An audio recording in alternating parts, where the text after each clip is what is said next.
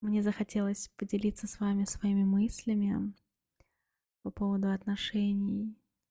Знаете, я все чаще в последнее время ассоциирую построение отношений с тем, как построить дом. Я думаю, что все знают такие выражения, как фундамент семейной жизни, домашний очаг. Каждая пара с самого первого дня начинает создавать дом своей любви и своих отношений. Каждый день, кирпичик за кирпичиком, вы строите вдвоем что-то общее. И с одной стороны, это очень приятный процесс.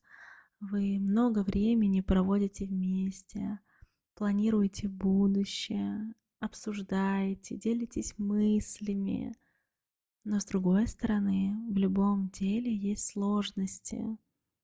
Кто-то устал, кто-то что-то перепутал, кто-то недопонял или не согласился с выбором другого, или замкнулся в себе.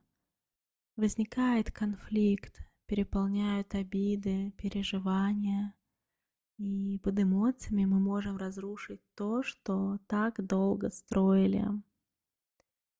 Поэтому, если чувствуете, что назревает конфликт, спросите себя, я хочу быть правой или я хочу быть счастливой.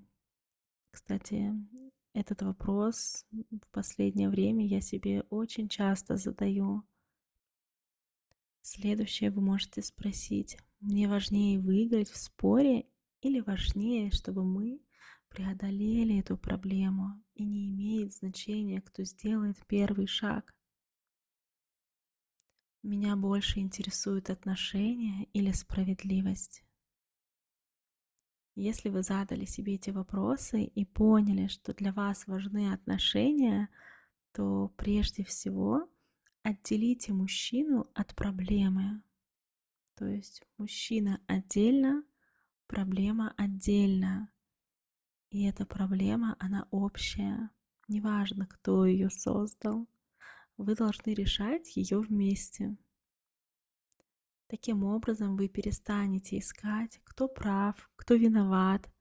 И это сделает вас более сильными, более цельными, создаст больше доверия между вами.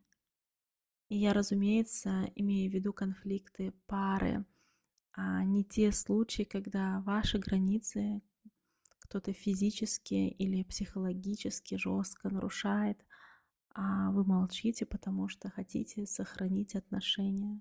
Нет, это не про это. Отношения — это большой путь, который обязательно будет разным.